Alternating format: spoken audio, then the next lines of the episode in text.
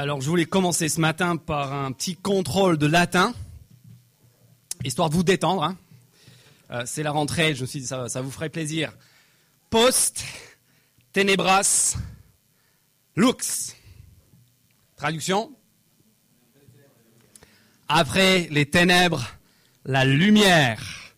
Maintenant, le contrôle de culture générale. Ce euh, slogan latin, latin c'est le slogan de quoi? Post tenebras lux. C'est un slogan de marketing, hein, de choc, qui marche depuis cinq siècles pour désigner. Oh les amis, je suis déçu. Nous sommes ici l'église protestante Saint-Cyprien.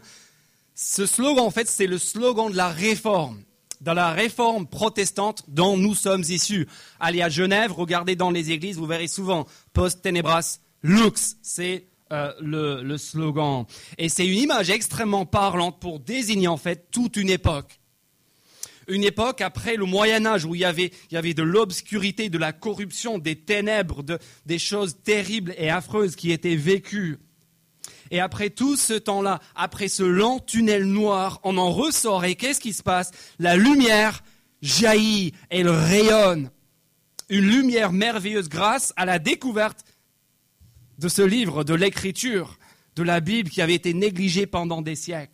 Et il s'ensuit une lumière, un réveil moral, spirituel, social, presque sans précédent. Et c'est un moment un petit, un petit peu comme ça dans l'histoire que nous arrivons ici en Ésaïe 40. Je viens de vous montrer à la fin du chapitre 39 à quel point nous sommes dans l'obscurité après les 39 premiers chapitres. Et ici, le texte qu'Agnès vient de nous lire constitue un rayon de lumière absolument éblouissant. C'est un nouveau commencement comme le premier commencement. Lorsque Dieu a dit que la lumière soit, et une nouvelle fois il dit au début d'Ésaïe chapitre 40, regardez le texte, page 467. Dieu déclare de nouveau que la lumière soit. Cette lumière éblouissante, inattendue, inespérée, en fait, c'est le premier mot du chapitre 40, qui constitue la thèse que tout le reste d'Ésaïe 40 à 66 va chercher à développer. Voici la lumière, regardez ce premier mot, tellement important qu'il est répété deux fois. Consoler. Consoler. Une parole, un message inespéré de consolation, un torrent soudain de lumière au milieu d'obscurité profonde. L'obscurité, les ténèbres profondes dans lesquelles nous nous sommes nous-mêmes plongés par notre désobéissance et par notre rébellion contre Dieu. Et c'est très important, mes amis, pour chacun de nous d'entendre ce matin ces deux premiers mots.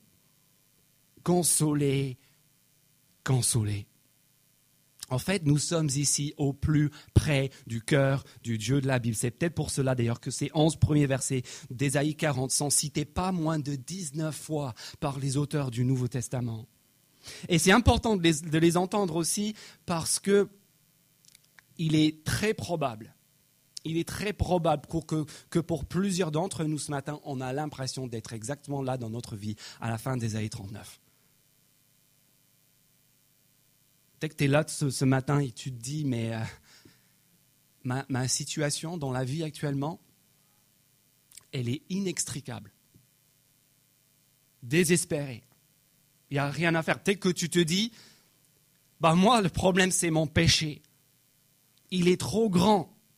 Comme quelqu'un me l'a dit une fois ici après un culte, c'est pas pour moi tout ça, moi je suis un mauvais garçon. Et là, Dieu, il vient comme toujours, il prend l'initiative. Et qu'est-ce qu'il dit? Qu'est-ce qu'il dit alors que nous, on a l'impression d'être loin, très loin de Dieu? De ne pas avoir le bon profil, de ne pas avoir le bon arrière-plan, les bonnes connaissances.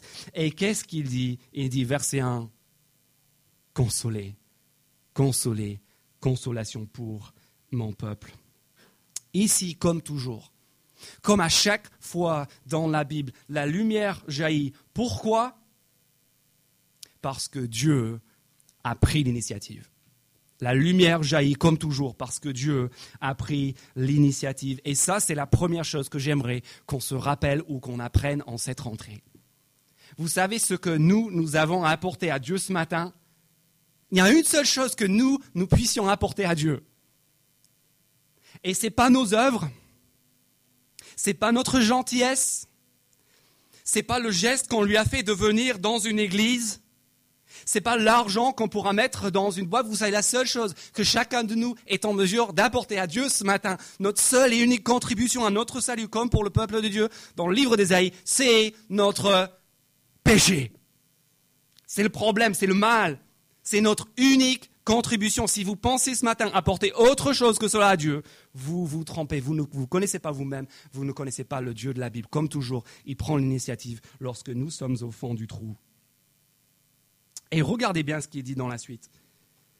Regardez bien dans ce contexte de péché, de rébellion, de désespoir, de non-retour. Qu'est-ce qu'il dit? Quatre mots qui sont exceptionnels. Il dit consoler, consoler, qui? Mon peuple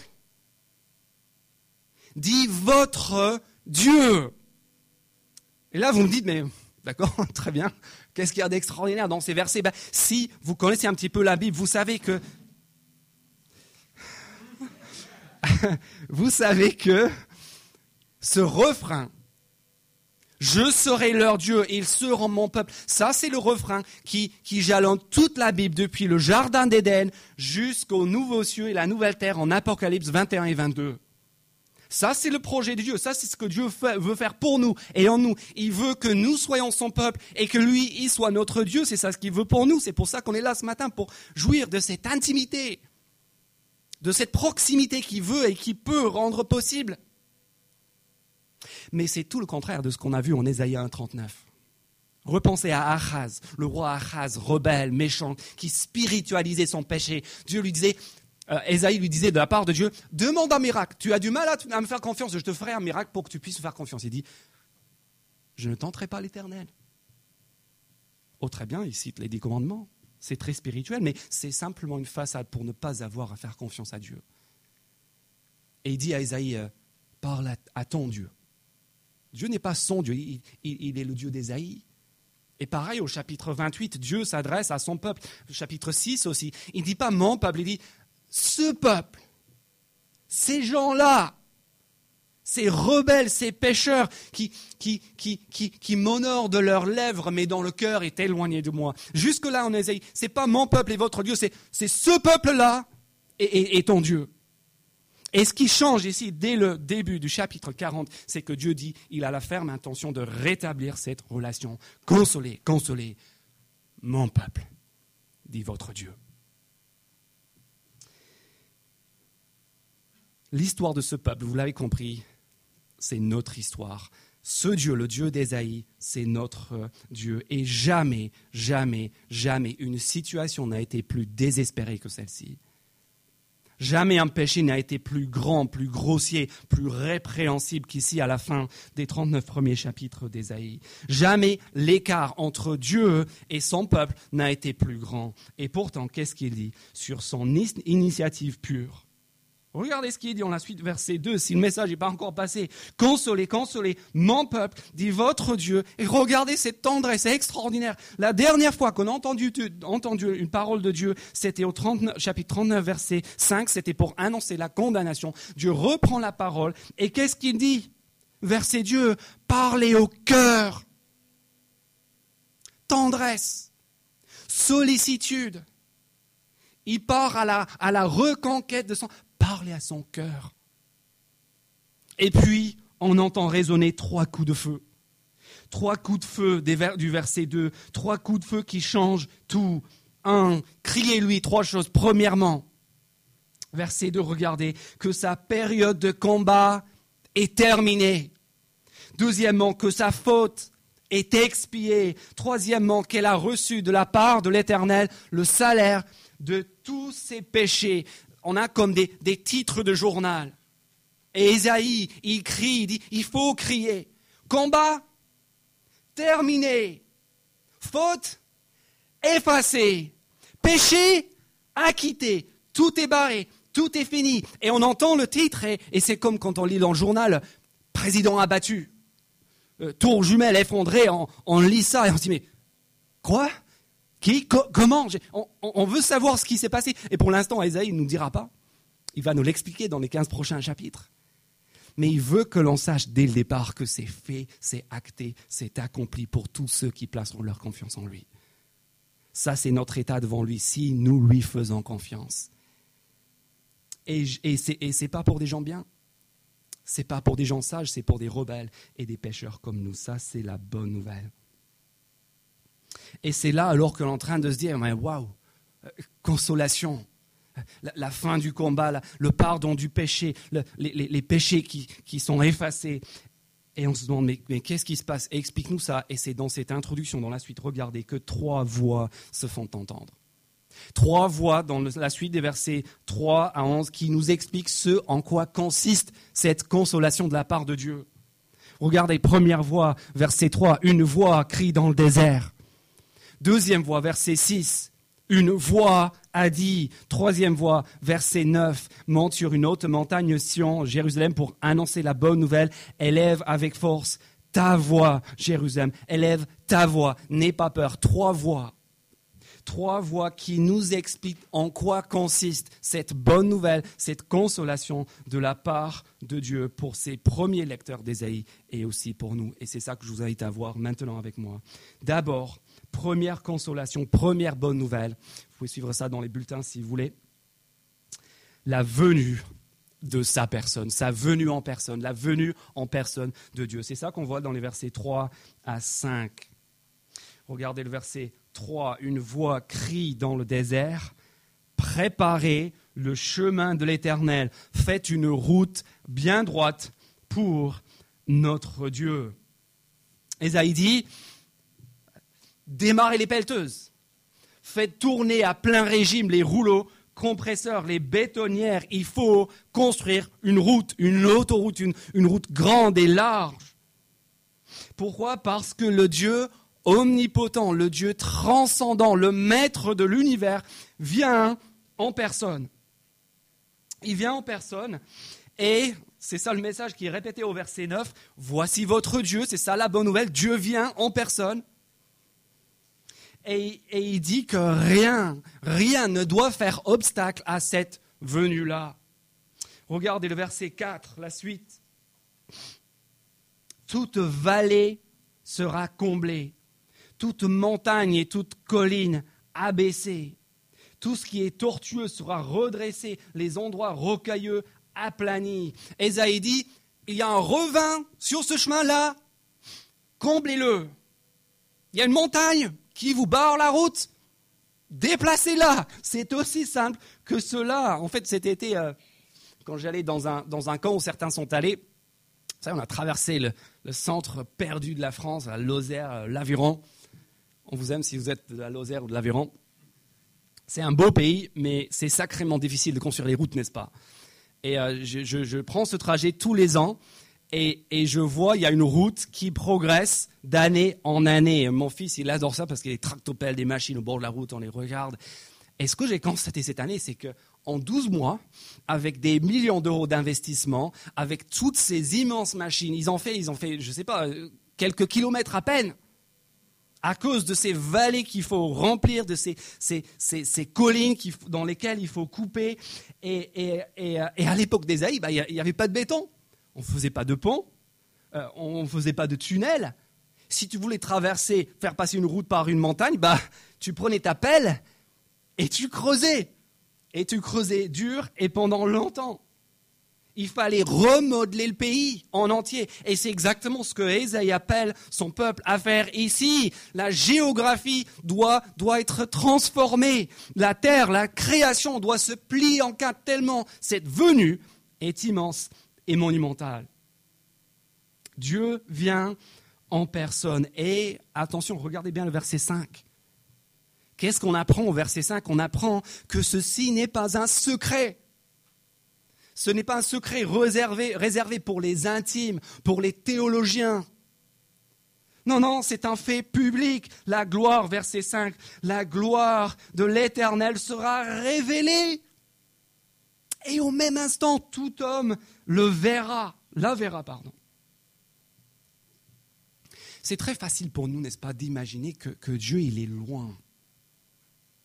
peut-être que vous vous diriez chrétien ce matin, mais dans les faits, dans les faits, vous, adhérez peut-être à des croyances, vous, vous aimez peut-être venir dans des rassemblements comme celui-ci, mais dans les faits, Dieu, il est distant, il n'est pas proche. Peut-être au contraire que tu es en recherche spirituelle. Et on te parle de Dieu comme, comme d'un postulat philosophique, comme, d'une première cause en physique, et on le voit loin, distant. Peut-être que tu es en souffrance et que tu as l'impression qu'il est assis sur le banc de touche, enfermé dans son bureau euh, comme un, président euh, surmené. Tu n'as pas le temps de s'occuper de ton dossier. Et c'est certainement l'impression que ce peuple avait dans la misère de l'exil de la déportation, devant l'humiliation de leur patrie, les décombres de Jérusalem. Et là, on apprend. Et c'est la première consolation pour eux et pour nous ce matin. On apprend qu'il n'en est rien. Il n'en est rien. Ce Dieu n'est pas distant. Ce Dieu n'est pas loin. Ce Dieu est un Dieu qui vient, qui se dévoile, qui se montre pour que nous puissions le connaître, pour que nous puissions le comprendre, pour que nous puissions savoir qui il est, pour que nous puissions nous aussi devenir les bénéficiaires de son salut. Il vient, c'est la première consolation, il vient en personne. S'occuper de notre dossier, s'occuper du sort de son peuple. Et quand il vient, quand il vient, tout doit changer, plus rien ne peut être comme avant. Deuxième voie, Deuxième consolation, versets 6 à 8. Regardez. Après la venue de sa personne dans les versets 3 à 5, la deuxième consolation, c'est la permanence de sa parole. La permanence de sa parole. Regardez bien le contraste dans le passage du verset 4, euh, des versets 4 et 5 au verset 6. Au verset 4, on vient de voir, n'est-ce pas, que quand Yahweh, quand l'Éternel vient, les montagnes s'abaissent la création se plie en quatre pour faciliter, pour rendre possible sa venue. Et regardez maintenant le contraste terrible avec ce qui est écrit dans le verset 6. Une voix a dit, et là ce n'est pas une consolation de savoir ça, c'est plutôt un découragement, mais la consolation vient. Une voix a dit, proclame un message. Et j'ai répondu, que dois-je proclamer? Toute créature est comme l'herbe et toute sa beauté comme la fleur des champs. L'herbe sèche et la fleur tombe quand le vent de l'Éternel souffle dessus. Dieu, il fait trembler les montagnes, il, remplit les ravins et les vallées, et, nous, que sommes-nous? Même pas des cailloux, même pas des gravions. Nous, à côté, nous sommes de l'herbe. Désolé de vous l'apprendre, nous sommes de l'herbe, un pauvre brin d'herbe. Si vous voulez comprendre cette image, pensez un instant à votre bronzage. Le bronzage, je le sais, vous en êtes très fiers. Vous avez travaillé dur pendant l'été pour le mettre au point, pour pouvoir le montrer à tout le monde ici, à moins d'être parti en Bretagne, bien sûr. Mais le bronzage, n'est-il pas l'image, euh, euh, le, type même de la futilité, de l'inconsistance? Vous travaillez tout l'été pour mettre votre bronzage au point et qu'est-ce qui se passe?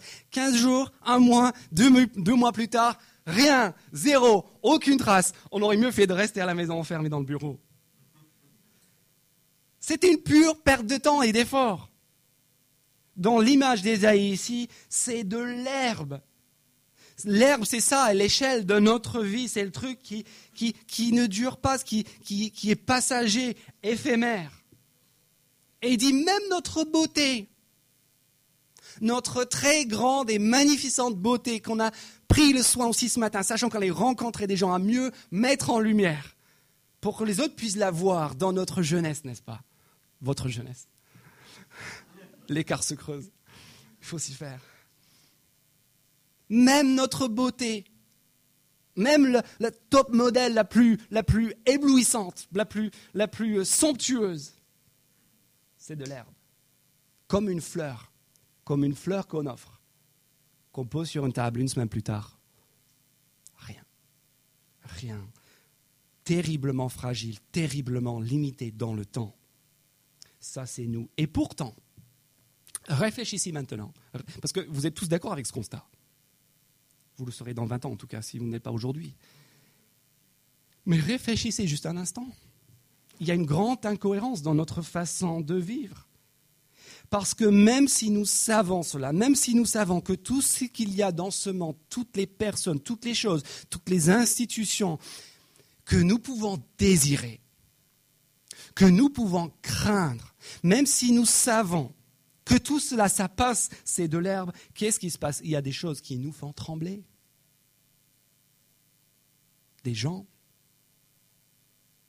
le cancer, la maladie, certaines relations, la pauvreté, le chômage, le deuil, la séparation, toutes ces choses-là. Pour ce peuple, c'était l'empire babylonien qui, semblait inébranlable. Cet empire-là les tenait dans les fers et les faisait trembler. Et de même, il y a des choses qui nous font rêver, qui nous font fantasmer, tellement on les désire, tellement on les veut, tellement on pense qu'elles vont nous combler. Je ne sais pas ce qu'il en est pour vous, mais peut-être que vous rêvez d'une promotion, d'une mutation, du sexe, d'un couple, d'une famille, d'argent, de, de, devenir propriétaire, toutes ces choses-là qui, qui, qui, qui, forment un peu le cadre de notre existence, des choses qu'on craint, des choses qu'on désire. Et Esaïe dit, tout cela, tout ce que vous désirez, tout ce que vous redoutez, tout ce que vous craignez, c'est de l'herbe. Tout ce qui excite nos pires angoisses. Qu'est-ce qui vous a angoissé cette semaine? Pensez à la chose, la personne, la situation. De quoi est-ce que vous avez rêvé cette semaine? Qu'est-ce que vous avez désiré cette semaine? Et maintenant, revenez, revenez à Ésaïe 40 et dites-vous ça, votre plus grande fierté même, c'est du bronzage c'est du bronzage, ça ne dure pas. Oui, verset 7, regardez. Revenez au texte. Verset 7, oui, l'herbe sèche et la fleur tombe, tombe quand le vent de l'Éternel souffle dessus. Vraiment, ce peuple est paré à l'herbe. L'herbe sèche et la fleur tombe. Mais Voici la consolation, mais au milieu de cette futilité, de cette inconsistance, regardez la consolation, la parole de notre Dieu subsiste éternellement.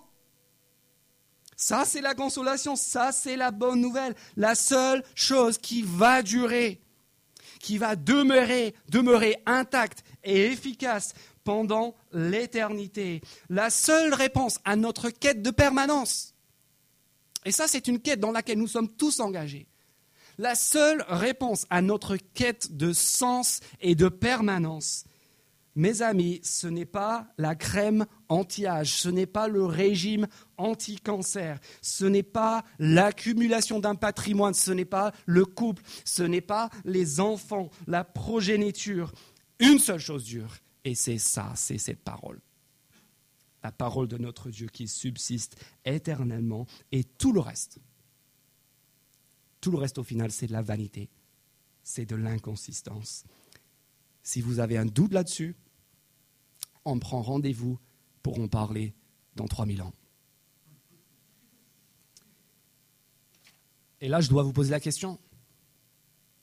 Très directement, très clairement ce début d'année. Sur quoi est-ce que vous, vous êtes en train de construire notre vie, votre, vie, sur quoi est-ce que nous, on est en train de construire nos vies? Est-ce que votre vie, en fait, elle est régie par vos craintes, par vos désirs, par la chose que vous voulez obtenir sur cette terre?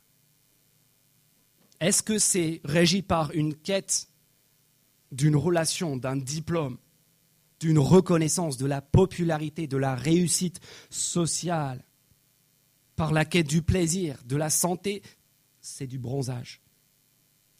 Et si vous le savez, si vous savez en théorie que la seule chose qui dure, c'est la parole de notre Dieu, est-ce que je peux vous poser une autre question? Quel est votre rapport à cette parole-là? Quel est votre rapport à cette parole? Qu'en est-il de ta pratique? Est-ce que c'est elle la référence quand tu prends tes décisions? Quand l'angoisse monte le matin, est-ce que c'est vers elle que tu te tournes? Quand tu te réveilles, est-ce que c'est d'abord à ton téléphone que tu veux regarder ou est-ce que c'est à la parole permanente de notre Dieu? Ça, c'est la deuxième consolation dont nous avons tous besoin de savoir ce qui dure, ce qui reste, la permanence de cette parole-là, le seul fondement solide, inébranlable pour notre vie. Troisième voie, troisième personne, verset 9 à 11 pour terminer après la promesse de la venue de sa personne. Voilà la première consolation, consolation, il vient. Deuxième consolation, on sait ce qui est permanent, on sait ce qui dure, sa parole face à la fugacité de notre existence. Troisième voie, troisième consolation. Et on arrive ici pour Esaïe à un tel stade d'excitation qu'il dit qu'il faut hurler dans l'original, il monte le temps, il, dit il faut monter, regardez verset, euh, verset 9, monte sur une haute montagne Sion pour annoncer la bonne nouvelle ou l'évangile, élève avec force ta voix, hurle, va sur le point le plus haut de la capitale, monte sur la tour Eiffel, prenez le système de sono le plus puissant que vous puissiez trouver et, et diffusez ça par la radio, par Internet, par tous les moyens, tellement c'est immense Quoi Qu'est-ce qu'il faut diffuser? Il faut diffuser, versets 10 et 11, le déploiement de sa puissance. Après la venue de sa personne, après la permanence de sa parole, troisième consolation, la, sa puissance qui va être déployée. Il vient en personne, on sait qu'il vient, on sait que sa parole dure, mais qu'est-ce qu'il va venir faire? Qu'est-ce qu'il vient faire au juste? Et les versets 10 et 11 nous donnent la réponse. Et la réponse, c'est, quel est le mot qui apparaît dans ces deux versets? Un bras. Un bras. Bizarre. Et en fait, ce qui lit ces versets 10 et 11, c'est ce bras. Qu'est-ce qu'un bras? Un bras, peut-être pas le mien, mais regardez le bras de, de Tim ou de Franck c'est le symbole de puissance, de force, de capacité, de, moyens d'agir à l'époque où la guerre se faisait essentiellement à travers du combat physique. Et c'est ça que Dieu veut qu'on fasse, il veut, veut qu'on sache, il veut qu'on sache que son bras s'apprête à agir, s'apprête à bouger. Et dans les versets 10 et 11, on casse deux énormes stéréotypes par rapport à Dieu. Regardez d'abord le verset 10, deux choses qu'on apprend sur ce bras. Première chose, premier stéréotype, on apprend que Dieu n'est pas une petite nature. Dieu n'est pas une petite nature, comment on se l'imagine? Il n'est pas juste là un individu un petit peu faible avec plein de bonnes intentions, mais totalement dépourvu de moyens d'agir, de pouvoir. Vous savez quoi? Regardez le verset 10. Le Seigneur l'Éternel vient, on le sait déjà, il vient avec puissance, son bras lui assure la souveraineté, il a son salaire avec lui, sa récompense est devant lui. Ce verset, vous ne le voyez pas très bien en français, mais ce verset est en train de nous dire, attention, notre Dieu a des tatouages. Il est couvert de tatouages, il est baraqué. C'est un armoire de glace. Il, il a une grosse barbe. Quand tu le vois, tu trembles il est présenté ici par Esaïe comme étant un guerrier, le plus féroce des rugbymen. Un guerrier terrifiant qui vient, qui vient pour conquérir. Attention, ne le froisse pas. Si tu le fais, tu vas le regretter, tu vas le payer cher, ça va mal se terminer. Parce qu'il est le guerrier, le soldat souverain qui a son salaire avec lui, sa récompense devant lui, ne pensez pas à l'argent, pensez au butin, pensez au trophée. C'est ça l'idée, il vient comme un guerrier remporter le combat à coup sûr. Ça, c'est la première chose qu'on apprend sur notre Dieu. Il est un guerrier féroce, terrifiant, qui vient à la rencontre de ses ennemis. Deuxième chose, deuxième stéréotype qui est aussitôt balayé par le verset 11. Deuxième euh, aspect de cette image du bras, c'est qu'on apprend au verset 11, qu'est-ce qu'on apprend Regardez, qui n'est pas juste un guerrier sanguinaire. Il n'est pas juste un, bourrin violent, encore moins un, pied, un père fouettard. Regardez verset 11. C'est tellement touchant après ce qu'on vient de voir. Pareil un berger il s'occupera de son troupeau. Il prendra ses agneaux dans ses bras. Voyez la puissance de cette image. Le même bras qui terrifie, qui fait trembler, qui remporte la victoire, ce même bras est aussi un bras qui porte, qui serre près de lui, près de son cœur, tous ceux qui s'appuient sur lui. Le bras qui vainc, qui triomphe, et le bras qui porte, qui soigne, qui nourrit. Voilà, mes amis, l'évangile. Voilà le message de la consolation extraordinaire de notre Dieu que nous allons avoir la joie de découvrir en plus de détails dans les prochaines semaines. Voilà pourquoi, verset 9, on peut élever notre voix quand on chante ce matin et quand on parle de cette nouvelle, de, ce que notre Dieu a fait autour de nous, on peut élever la voix, on peut, verset 9, ne plus avoir peur. Pourquoi? On n'a rien à craindre d'abord parce que Dieu vient en personne il vient en personne s'occuper de ceux qui sont coupables, de ceux qui sont pécheurs, de ceux qui sont rebelles au fond du trou, comme nous, qu'on le ressent d'ailleurs ce matin ou pas, c'est ce que nous sommes. Deuxièmement, on n'a plus à avoir peur de qui que ce soit, de quoi que ce soit, parce que tout ce que nous pouvons craindre, tout ce que nous pouvons désirer sur cette terre, c'est du bronzage, c'est de l'herbe, ça passe. Et une seule chose dure, et c'est cette parole qui nous est présentée ce matin pour qu'on puisse s'appuyer dessus. Et enfin, on peut être consolé parce que sa puissance se déploie. Sa puissance se déploie de façon terrifiante. Son bras vient. Dieu n'est pas une petite nature, il est un vainqueur qui vient triompher du mal et de tous nos ennemis. Et en même temps, et en même temps, il n'est pas un bourrin violent. Il est celui qui, avec ce même bras, déploie sa puissance pour prendre dans ses bras tous ceux qui courent à lui, pour les serrer près de son cœur. Vous comprenez pourquoi ce n'est pas par hasard si sept siècles après Ésaïe, quand les témoins de la vie de Jésus de Nazareth cherchaient les moyens pour mettre des mots pour décrire, pour, décrire pardon, le, sens et la portée de la venue de Jésus, ils se sont tous euh, rués vers ces versets, vers ce texte. Ils ont tous, les quatre évangiles commencent par une allusion à ces premiers versets d'Ésaïe 40. Jean-Baptiste la voix qui crie dans le désert, préparez le chemin du Seigneur. La venue de Jésus, Dieu en personne d'après les évangiles. Jésus qui est, d'après Jean, la, lumière qui brille dans les ténèbres, celui qui dévoile, verset 5, qui dévoile la gloire de Dieu pour que tout homme le voie.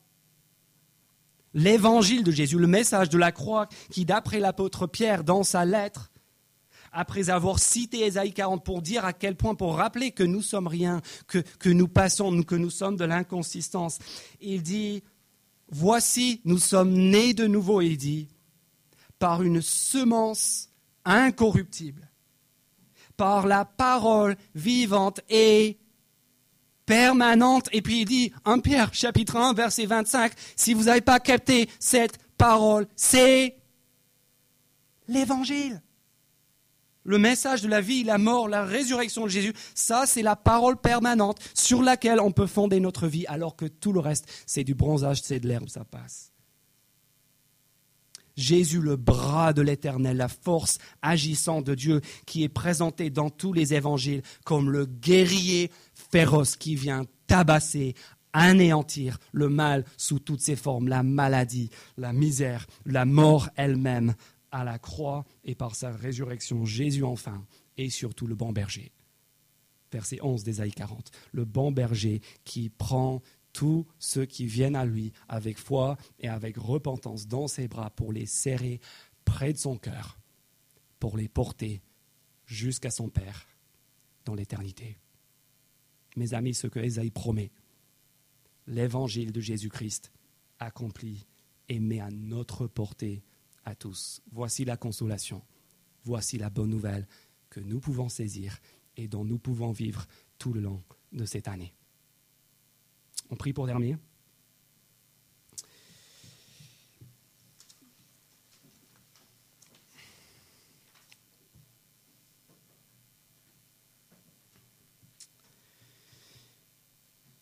Élève avec force ta voix, Jérusalem, pour proclamer l'évangile. Élève ta voix, n'aie plus peur. Dis aux villes de Juda, voici votre Dieu. Ô notre Père, combien nous te remercions pour la venue de ta personne à travers Jésus.